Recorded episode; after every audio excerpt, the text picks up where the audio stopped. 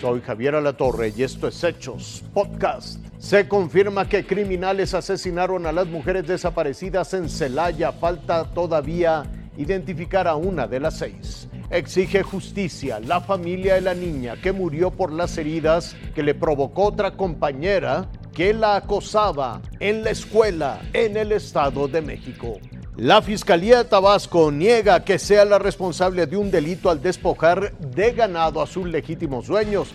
Asegura que fue por orden de un juez y dice que recuperarlos no será sencillo.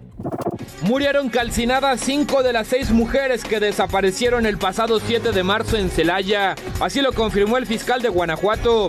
Informó que en un predio de Juventino Rosas se localizaron los restos humanos a casi 18 kilómetros donde se reportó su desaparición. El hallazgo de los restos ocurrió el martes pasado y este viernes, a 10 días de la desaparición, siguen las investigaciones en el lugar. Todavía aún se sigue trabajando todo lo que en este lugar se encontró por parte tanto de antropólogos, arqueólogos forenses y los genetistas respectivamente, ya que la mayoría de los restos son restos óseos eh, que fueron calcinados casi en totalidad. El fiscal agregó que detuvieron a seis hombres originarios de Tamaulipas y uno de Honduras, supuestos integrantes de un cártel local.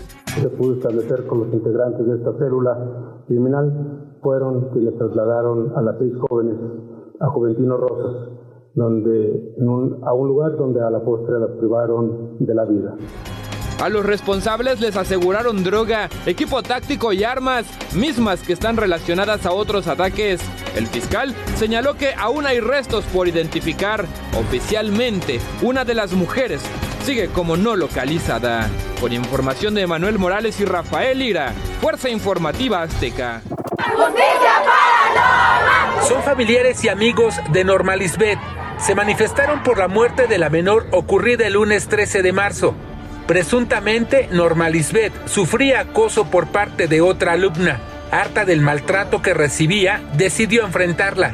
La pelea entre ambas niñas ocurrió el 21 de febrero, hace poco más de tres semanas, justo afuera de su escuela y ante la mirada de otros compañeros, que en vez de detenerlas...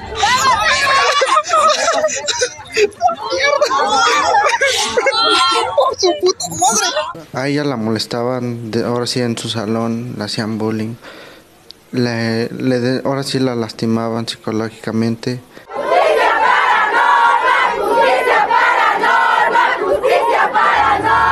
Tras la protesta de este jueves 16 de marzo, la Secretaría de Educación mexiquense explicó que ambas estudiantes fueron suspendidas del 22 de febrero al 21 de marzo que la dirección de la secundaria solo les permitió a ambas estudiantes presentar sus exámenes programados del 6 al 10 de marzo. Norma Lisbeth no acudió el primer día porque presentó un desmayo. Del 7 al 10 de marzo realizó sus exámenes en la escuela sin mayor problema.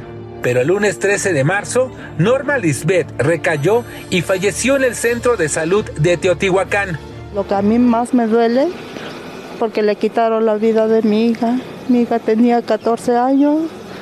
Mi hija fue una niña muy sencilla, muy, muy tranquila.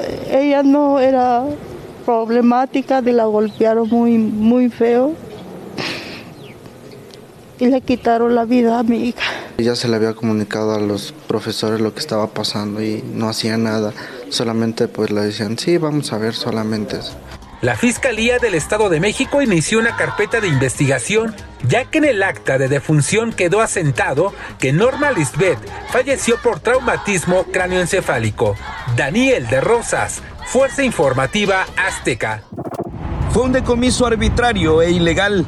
Un juez federal ordenó reparar el daño, pero hasta hoy la Fiscalía de Tabasco no sabe decir cuándo devolverá las 267 cabezas de ganado que sacó del rancho San Jerónimo en el municipio de Jonuta, presumiendo que eran robadas. Así una fecha exacta en este momento no, no tendría, pero sí, sí lo estoy haciendo, lo estamos haciendo para dar cumplimiento ya a esa sentencia.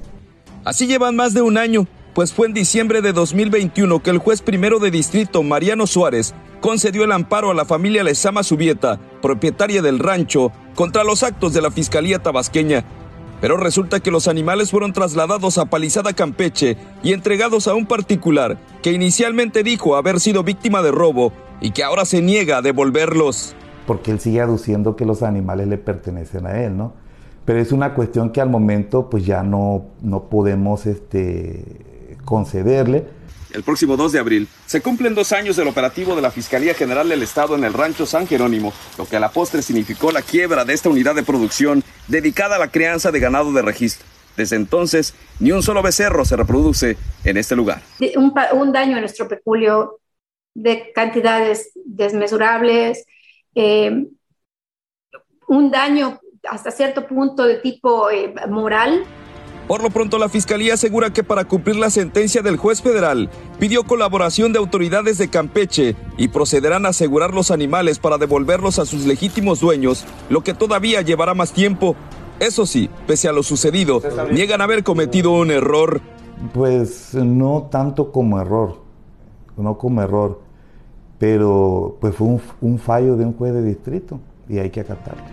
Por lo pronto, el fiscal Pedro Hernández, quien ordenó el decomiso sin orden judicial y sin cumplir el debido proceso, sigue en su puesto y no existe investigación y procedimiento administrativo en su contra.